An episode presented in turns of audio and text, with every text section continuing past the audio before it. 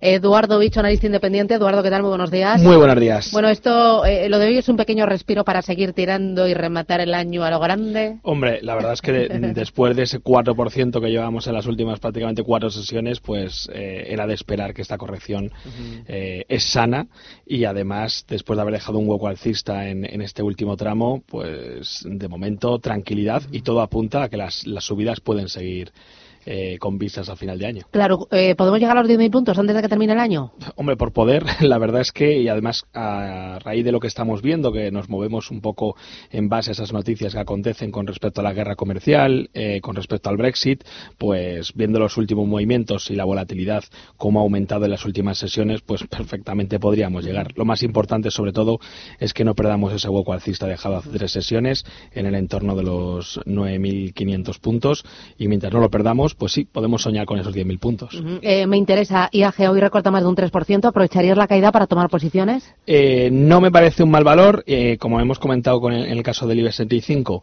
sí que creo que, la corrección era, era, era, necesaria. También tenemos un hueco alcista dejado, pero en este caso todavía nos encontramos lejos de, este nivel, así que yo de momento esperaría a ver si la corrección creo que puede tener más continuidad, sobre todo teniendo en cuenta la, la subida tan vertical que llevaban los títulos los de IAG. Así que de momento, hasta que no se acercara a niveles de 6,97, no me plantearía tomar posiciones con biches a medio plazo si no las tenemos ya en cartera. Muy bien. 915331851, dos minutos y arranca el consultorio. It's the most beautiful time of the year. Lights fill the streets, spreading so much cheer. I should be playing in the winter snow, but I'ma be under the mistletoe.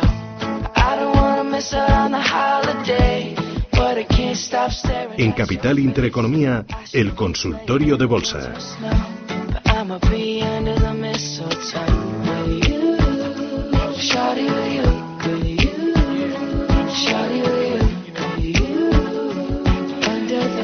91 533 1851 91 533 1851 número de WhatsApp 609 224 716 consultorio de bolsa hoy con Eduardo Bicho analista independiente. Empezamos por el WhatsApp eh, Eduardo pregunta Maricruz de Burgos. Eh, compramos telefónica y bancos ¿cuáles y a qué precios?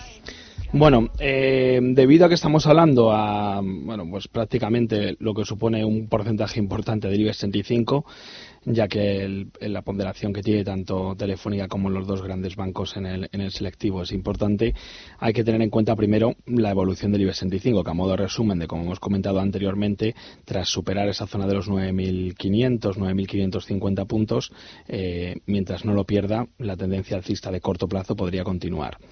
Con respecto a, entrando ya en los valores en concreto, Telefónica estamos viendo como ha experimentado un canal de consolidación alcista desde que alcanzara los máximos el 24 de octubre de este mismo año en el entorno de los 7,05 euros y a partir de ahí hemos visto como la corrección ha tenido lugar hasta prácticamente el 50% de toda la subida que habíamos eh, visto desde mediados de este año hasta estos máximos de octubre. Por lo tanto, niveles a vigilar en el corto y medio plazo. En el muy corto plazo, la zona de los 6,40 euros, que es ese 50% y el nivel donde se ha parado a finales del mes de noviembre. Y para aquellos que vayan a medio plazo, la zona de los 6,14 euros, ya que de perderlo, mm, lo normal es que fuera nuevamente a esos mínimos vistos en el año en los 5,74. Pero de momento la tendencia sigue siendo alcista, estamos viendo un canal de consolidación y lo normal es que rompa eh, al alza. Y con respecto a los bancos, Sí que aquí tendría un poco más de respeto, sobre todo porque sigo siendo bastante escéptico con el entorno actual de tipos y con vistas a tenerlos en cartera o comprar en los niveles actuales, de momento no soy muy partidario de, tomar posiciones en el sector bancario. María Bilbao, buenos días. Hola, buenos días. Bueno, en primer lugar, felices fiestas a todos.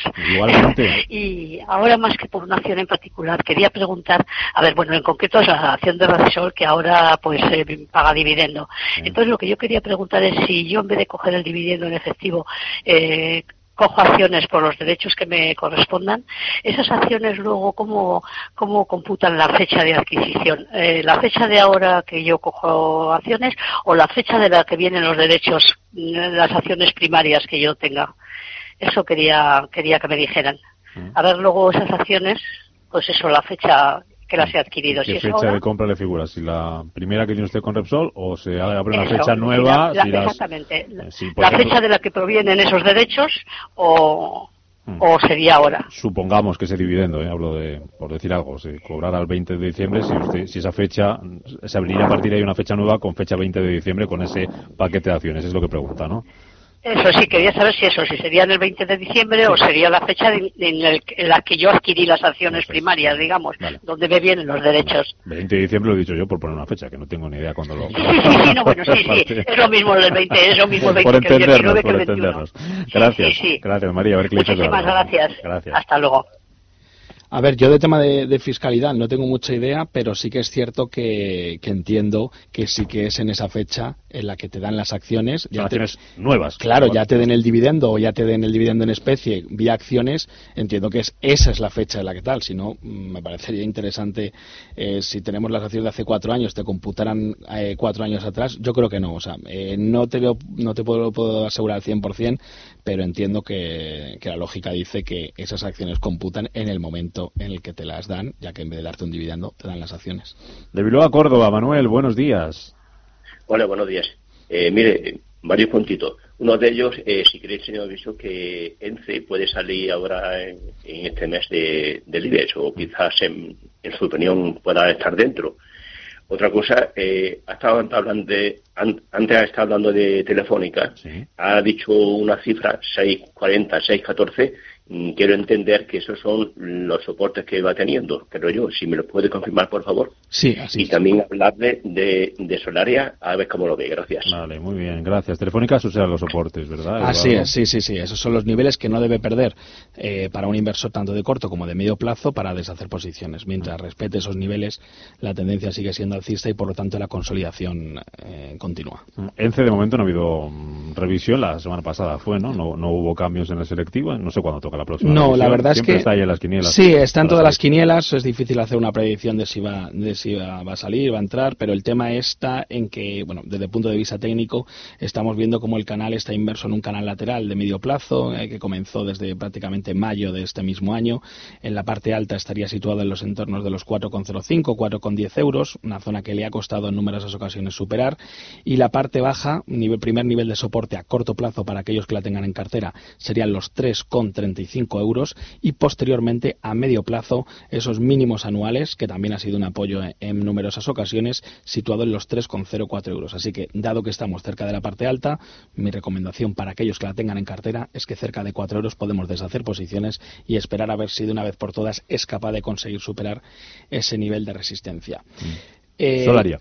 Con respecto a Solaria, estamos viendo cómo el valor está realizando una formación de consolidación alcista después de este último tramo y de esta subida prácticamente vertical desde niveles de 5,13 hasta alcanzar los máximos anuales en los 7,36 euros. Eh, la zona de soporte a vigilar aquí está muy clara, son los 6,40 euros, un nivel que ya sirvió de apoyo en octubre y posteriormente a principios de diciembre también sirvió de, de soporte. Y si lo perdiese, ya tendríamos que estar vigilando la zona de los 5,76 porque coincide con un pequeño hueco alcista que dejó en la apertura del día 2 de octubre. Así que de momento, para aquellos que lo tengan en cartera, los 6,40 una buena zona de soporte. Si estamos pensando en entrar, me parece una buena entrada cerca de esos niveles, está ahora mismo en torno a 6,70, ya que si respeta esa zona de soporte, lo normal es que vuelva antes o después a esos máximos anuales situados en los 7,33 euros. 915331851 609224716 eh, Rosa Madrid, buenos días. Hola, buenos días. Eh, mire, yo quería preguntar acerca de Greenergy. Si considera la lista que, bueno, aprovechando la caída de ayer, aunque está recuperando, el poder es una buena opción el poder entrar en esta en esta compañía. Mm, muy bien. Vale. Gracias. Pues muchas- gracias. Gracias. Ahí te va a faltar recorrido, ¿verdad, Eduardo? Que Sí. que siempre los analistas técnicos decís que necesitas un poquito más de perspectiva, ¿no? Mirando al gráfico, a Exacto. tiempos pasados, ¿no? Aquí es complicado hacer una valoración desde el punto de vista técnico y como bien has comentado, creo que es importante que todavía el gráfico se siga desarrollando para poder tener sobre todo a la hora de hablar de niveles de soporte y de resistencia, ya sabéis que históricamente eh, pues lo que la, la gran validez de esos niveles de soporte y resistencia es las veces que se haya topado con uno u otro. Aquí, desde el punto de vista técnico y teniendo en cuenta la alta volatilidad que, hemos observado en, en la compañía en las últimas sesiones, Eh, como nivel de soporte, como nivel de apoyo, estarían los 13,25 euros, que fueron los mínimos vistos hace tan solo unos días y que desde ahí rebotó, porque además coincidía con un hueco alcista dejado el 20 de noviembre. Y posteriormente el siguiente nivel de soporte ya estaría en los 10,60 euros. Insisto, es muy difícil aplicar un análisis técnico aquí porque en las últimas sesiones la volatilidad se ha disparado totalmente. Después de su entrada, de su anuncio de entrada en el continuo, sobre todo. Exacto, y sobre todo teniendo en cuenta que eh, dependiendo, en ese tipo de valores depende mucho también del perfil del inversor, porque si yo digo aquí, bueno, pues pondría un stop loss ajustado, con la volatilidad de los últimos días lo normal es que aunque luego al final se vaya para arriba, se lo puedan saltar. Entonces, si tiene valor en cartera, insisto, soporte 13,20, sé que son prácticamente casi 2 euros por debajo de los niveles actuales, pero es que eh, con la volatilidad que está teniendo el valor, no me atrevo a decirle eh, un soporte de 20 céntimos por debajo porque se lo pueden eh, saltar mientras estamos hablando. La caída de ayer, que fue del 13% para um, Greenergy, que hoy rebota, está subiendo un 8,3%. Vamos con un mensaje de audio. Buenos días, mi nombre es Alejandro y me gustaría que don Eduardo me analizara SACIR, soportes y resistencias. Estoy dentro. Gracias. Bueno, con respecto a SACIR, eh, estamos viendo cómo el valor se enfrenta ante una resistencia muy importante, como son los máximos anuales, eh, situados en los 2,70 euros. En esas últimas sesiones hemos visto cómo atacaba esa zona. Hay que recordar que estamos hablando eh, de niveles que no se veían desde el año 2015 y que en el caso de superarlo nos tendríamos que ir a niveles de resistencia de 2015 que eh, aquí por lo que estoy viendo, por ejemplo, la zona de los 3,10, 3,13 euros podría ser el siguiente objetivo alcista. Así que de momento vamos a esperar a ver si es capaz de cerrar a poder ser con un volumen superior a la media de las últimas semanas por encima de los 2,70 euros, ahora mismo están 2,63, parece que está consolidando, pero de momento, tras la última subida, no descartaría que en las próximas sesiones volviese a hacer otro ataque a los 2,70. Si vemos en las próximas 4 o 5 sesiones que supera los 2,70 con volumen, todo hace apuntar que podríamos ir hacia niveles de 3,10, 3,13. Y con respecto a soporte, para acabar, los 2,54 euros en primer lugar y posteriormente a medio plazo, la zona clave que no debería perder bajo ningún concepto son los 2,38 euros. Mensaje de María, dice, tengo una gas a 24,80, compro a estos precios para compensar. Bueno, eh, con respecto a Enagas, también hemos visto cómo era protagonista por la noticia que ha, acontecido de la compra que ha hecho de, una, de las, una empresa americana junto a dos fondos y estamos viendo cómo eh, está también inmersa en un canal de consolidación alcista. El hueco que nos va a permitir eh, utilizar como referencia de soporte para los inversores de medio plazo estaría en el entorno entre los 21,70 y los 21 euros. Esa zona tendría que servir de, apoyo. Estamos viendo cómo está realizando una recuperación eh, consolidando niveles desde que viera los mínimos de 18,80 en el mes de julio de este mismo año y de acabar la consolidación alcista y de romper al alza, que es lo previsible siempre y cuando no cierre ese hueco, el siguiente nivel objetivo de subida estaría situado en los 23,60 euros y posteriormente la zona de los 24,80. Así que de momento tiene buena pinta y la recuperación que parece que sigue su curso y mientras no cierre ese hueco que hemos comentado al principio, podemos mantenerlas en cartera. Pregunta también, ayer compré Telefónica, me toca dividendo del día 18 o ya estoy fuera. El dividendo, si no recuerdo mal, es el 19, lo paga el 19 y ayer era el último día con derecho Exacto. a comprar acciones, con lo cual si compró ayer tiene derecho a cobrar el dividendo que se pagará el, Así es. 19, ¿no? Eh, más cositas. Eh, Carlos de Salamanca dice, ¿cómo ven ArcelorMittal? Compradas a 16 con 264, 16 con 26. Pregunta, ¿cree que se ha confirmado doble suelo? Tengo el stop en 16. ¿Es correcto?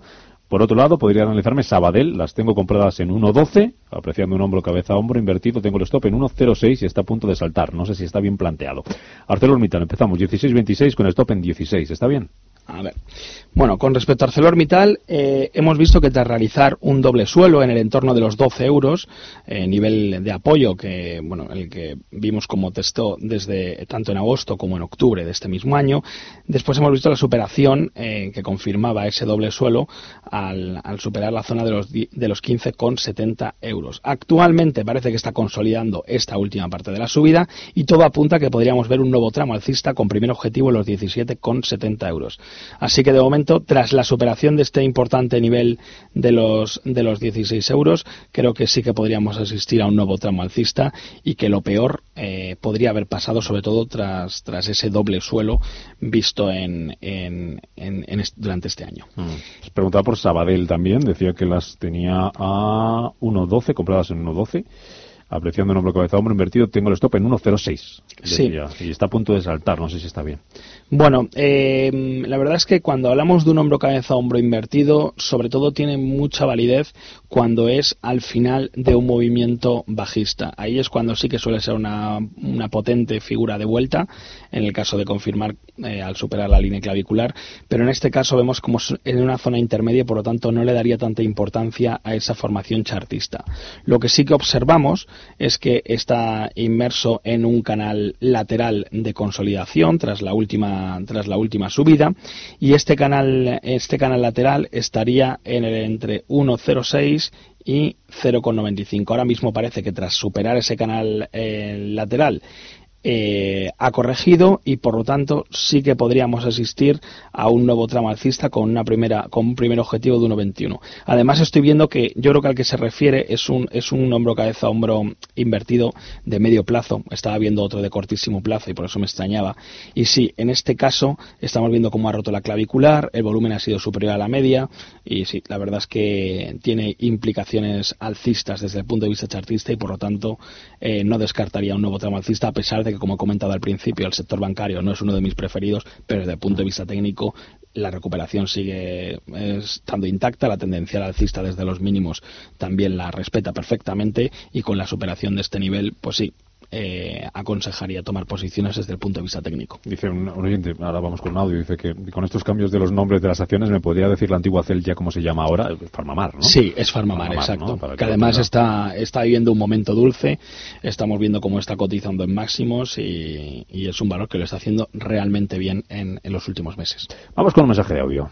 Hola, buenos días. Eh, mira, consulta sobre Sanofi y Bank of America, si ve el analista posibilidad de entrada. Si fuera así, pues precio de entrada, stop loss, si lo dejo fijo o a cierre diario y precio objetivo. Muchas gracias. Venga, un minutito y medio, Eduardo. Sanofi, Banco of America, para entrar, ¿te gustan? Sí, bueno, eh, con respecto a Sanofi, la subida está siendo vertical. Estamos asistiendo a, bueno, pues prácticamente estamos viendo los, los máximos vistos en 2017 y el nivel de resistencia a tener en cuenta, ya que sirvió de, de resistencia en 2015 y posteriormente en ese 2017 que acabamos de comentar, en los 93 euros. Así que esa zona sería el primer nivel de resistencia. Pero hay que tener en cuenta que con esta subida vertical no descartaría una corrección que podría llevarle incluso a niveles de 86 euros y medio, que sería una formación de pullback hasta la resistencia anterior. Y con respecto a Bank of America, eh, también estamos viendo como pues prácticamente está en niveles que no veíamos desde 2008 y, y podría continuar hasta, vamos a dar un nivel de resistencia, niveles de 39,22 estaría la resistencia y el nivel de soporte en los 31,23 euros. Pues vámonos al boletín informativo con nuestras dos últimas acciones analizadas, noticias, para ponernos al día, para ver qué está pasando esta mañana en el mundo económico, en el mundo empresarial, en el mundo político y después seguimos este consultorio de bolsa con Eduardo Bicho, analista independiente, 91533 1851 609224716. Este no sé si es Justin Bieber, que estamos muy modernos con los villancicos. Muy navideños, Canta villancicos ya, iba a, decir, iba a decir cualquiera, pero sin tono despectivo, ¿eh? que, que se me entienda. Con Eduardo Bicho, analista independiente, 915331851, 609224716, mensajes de texto de audio como este. Buenos días. Eh, me gustaría preguntar eh, qué recorrido le ven a Talgo y Farmamar y soportes y resistencias. Las tengo con un poco de ganancias, pero no sé si vale la pena dejar correr un poco más eh, de tiempo para conseguir un poco más de ganancias y no perder las que tengo. Muchísimas gracias y felices fiestas. Bueno, igualmente, felices fiestas, eso lo primero. Eh, con respecto a Talgo, estamos viendo cómo tras alcanzar los máximos eh, anuales en los 6,40 euros, niveles que no veíamos desde finales del, 2015 y que además eh, van a servir como niveles de resistencia importantes, hemos visto una pequeña consolidación, algo bastante lógico después de esa subida que llevamos prácticamente vertical. Y como además nos comenta nuestra amiga que tiene ligeras plusvalías, Vamos a dar un nivel de, soporte en el corto y medio plazo. En el corto plazo, eh, la zona clave sería los 5,80 euros. Es decir, parece que está haciendo una consolidación eh, que no llega ni al. es prácticamente el 38% de toda la subida previa. Y si aguanta la zona de los 5,80 euros, lo normal es que viésemos en niveles de 6,40, 6,40, 6,50, que además, como he comentado anteriormente, coincide con esa fuerte resistencia vista a finales del 2015. Así que de momento, eh, yo me quedaría las acciones mientras mantenga la zona de los 5,80 euros. Y con respecto a Farmamar, como he comentado anteriormente, está ahí viendo uno de sus mejores momentos en bolsa después de haber estado durante muchísimos meses inmerso en un rango lateral entre el euro y euro y medio. Ahora mismo ya la, mm, la encontramos en dos euros y medio y aquí hay dos zonas importantísimas a vigilar para aquellos, para todos aquellos que tengan Farmamar en cartera. Y son los dos huecos bajistas eh, que sufrió eh, la compañía tanto a finales de 2017 como a principios del 2018. El primer hueco lo cerraría eh, si asistiésemos a la superación de los 2,60 euros, o sea, está muy cerquita de los niveles actuales. Y el siguiente hueco bajista eh, está comprendido entre los 2,65 y los 3,22 euros. Así que dos niveles importantes a superar para parte de la compañía en los próximos meses. También es cierto que está, eh, bueno, como casi todas las biotecnológicas, se, se mueven a golpe de noticia. En este caso hay noticias que pueden estar muy próximas eh, de aprobaciones de algunos de sus medicamentos.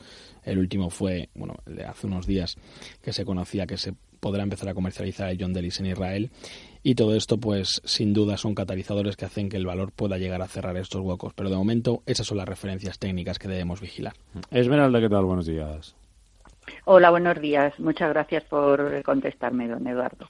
Eh, mire, mm, tengo Santander la media a, a 4,68. ¿Usted piensa que podría llegar, mm, si no es pronto, más tarde? ¿O, le costará? Eh, y luego, mire, también tenía otra pregunta. Sí, sí. Si puede ser, a ver, estoy pendiente de, de meter una cantidad en un fondo de inversión, entonces como no tiene por qué ser al terminar este año como los planes, ¿no? De pensiones. Mm, mm, ¿Usted piensa que estamos en un poco rally y que a principios de, año podría esto bajar o, piensa que va a haber una continuidad? Esa era la pregunta y muchas gracias. Adiós. Bueno, en el corto plazo, como he comentado al principio al hablar de la evolución del IBEX 65, eh, esos 9.500 puntos van a ser un poco el, punto de inflexión eh, para ver si vemos, si asistimos a mayores subidas, siempre y cuando se respete ese hueco alcista que hemos dejado en el, en, el día de hoy, eh, o por el contrario, la pérdida sí que sería, tendría bastantes implicaciones bajistas, sobre todo porque este hueco ha servido para, para superar los máximos anteriores y por lo tanto la fortaleza de este nivel eh, va a ser bastante relevante en los próximos meses.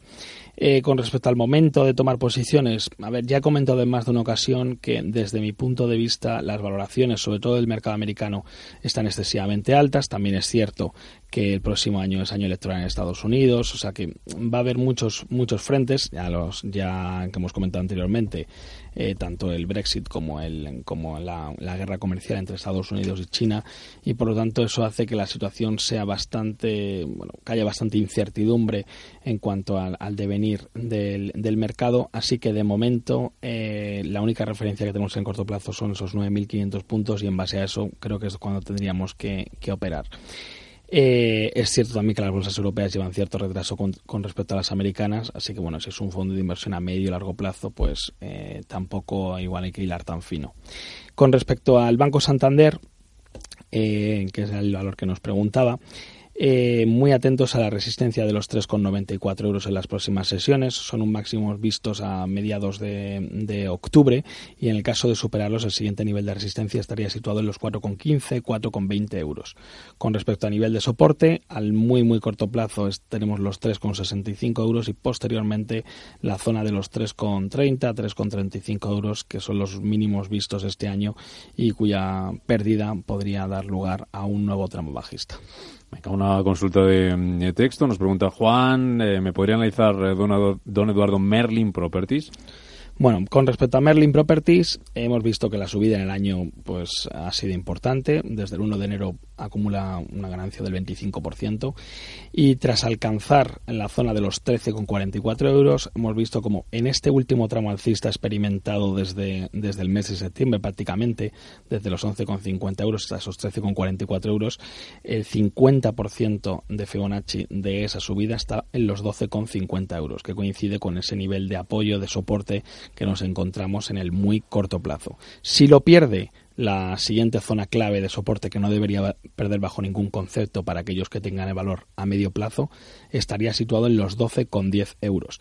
Y por el contrario, si es capaz de aguantar este primer nivel de, de soporte, las resistencias serían en primer lugar los 12,90 euros y posteriormente los máximos anuales establecidos en los 13,40 euros. Venga, hay una última. Dice, mm, ¿qué tal ves Safran para entrar ahora? ¿El qué, perdona? Safran. Pues un segundito. Bueno, mira, mientras que la buscas, eh, doy paso a Rafael Madrid. Buenos días. Hola, buenos días. Eh, cuénteme. Vamos a ver, tenía para eh, quería consultar sobre tres valores. Uno es AXA, entrado a 24,6. Otro SAP, AXA es país. SAP es la alemana, entrado a 1,24, o sea, 124 y EIFAGE, que es FGR, a 91,7 entrado. Muy bien, pues gracias. Gracias. Te escucho por la por radio. la radio mejor, sí, así damos paso a otro oyente. ¿Teníamos pendientes a Fran? ¿Esa la has visto? Eh, sí, un segundito. Aquí tenemos Safran. Bueno, eh, con respecto a Safran hemos visto cómo está experimentando fuertes caídas en, las últimas sesiones. Además, eh, tiene un hueco alcista que había dejado en el mes de septiembre entre 131 y 137 y parece que eh, puede ir a cerrarlo. Vamos a ver cómo se comporta ante los 131,20 que sería el cierre de dicho hueco y por lo tanto un nivel de soporte a tener en cuenta. Y si lo pierde, el siguiente nivel objetivo de caída estaría situado en los 100,21 euros. De momento, si tiene valor en cartera, eh, mientras no sea capaz de recuperar el hueco bajista que ha dejado en la apertura del día de hoy en los 141 euros, eh, la situación tanto en el corto como en el medio plazo, ya que está perdiendo niveles de soporte en estos momentos, es bajista. Y nos quedaba en los... No. Eh, Safran, no, Safran es la que acabamos de, de, hablar. Estaba AXA y los otros AXA. Sí. AXA y SAP que la tengo aquí porque IFAS no la encuentro. Vale, Pero bueno, vale. con respecto a AXA, estamos viendo cómo está consolidando la última subida. También es un valor que lo ha hecho realmente bien. Hay que pensar que, sobre todo en este último tramo del año, en septiembre, estaba en niveles de 20,50 euros y alcanzó máximos de 25,40. Canal de consolidación alcista y siguiente objetivo en los 26,20. Y con respecto a SAP, estamos ante un nivel de resistencia importantísimo, como son los 125 euros. Y además estamos viendo como el soporte está muy bien localizado en la zona de los 119,40. Si no los pierde, la tendencia sigue siendo alcista. Estupendo. Eduardo Bicho, analista independiente. Me dices que la mitad de las vacaciones de Navidad aquí, la otra mitad eh, en, Andalucía. en Andalucía. Así es. ¿Con una familia o con la otra? Eh, por eso voy Ah. intentando alternar. Ah, vale, vale, vale, vale, vale. ¿Y te quedas aquí en Nochebuena? Eh, sí. En Nochebuena. ¿Os juntáis muchos? Eh, sí, la verdad que somos Sí. bastantes. ¿Y qué, qué hacéis? Eh, cuéntame. Nada, nada. Comer y beber. Jugar a las cartas. Puedo hacer análisis técnico del músico. ¿Pero tú haces algo? Un ¿Tú- macro ¿pero tú consultorio. haces algo? ¿Tú sa- saques el tema de la bolsa y de las inversiones en la cena? Hombre, ¿Ah, sí? además Sí. la- las, ¿Y te clas- las clásicas de ¿tú qué sabes de esto? Claro. Tiene algún valor seguro de los Y que vaya a ganar. Y ya sale el cuñado, no, no, no, no, pero es que yo el año pasado saqué un 50% de Justo. rentabilidad, no sé qué y Y luego tal. sale el otro cuñado No. diciendo que ha sacado un menos 50 con la recomendación de la Nochebuena pasada. Y tú calladito mejor, ¿eh? Lo Con el mejor. gorro de Papá Noel. Oye, gracias Eduardo, que Muchísimas gracias a vosotros. Adiós. Adiós.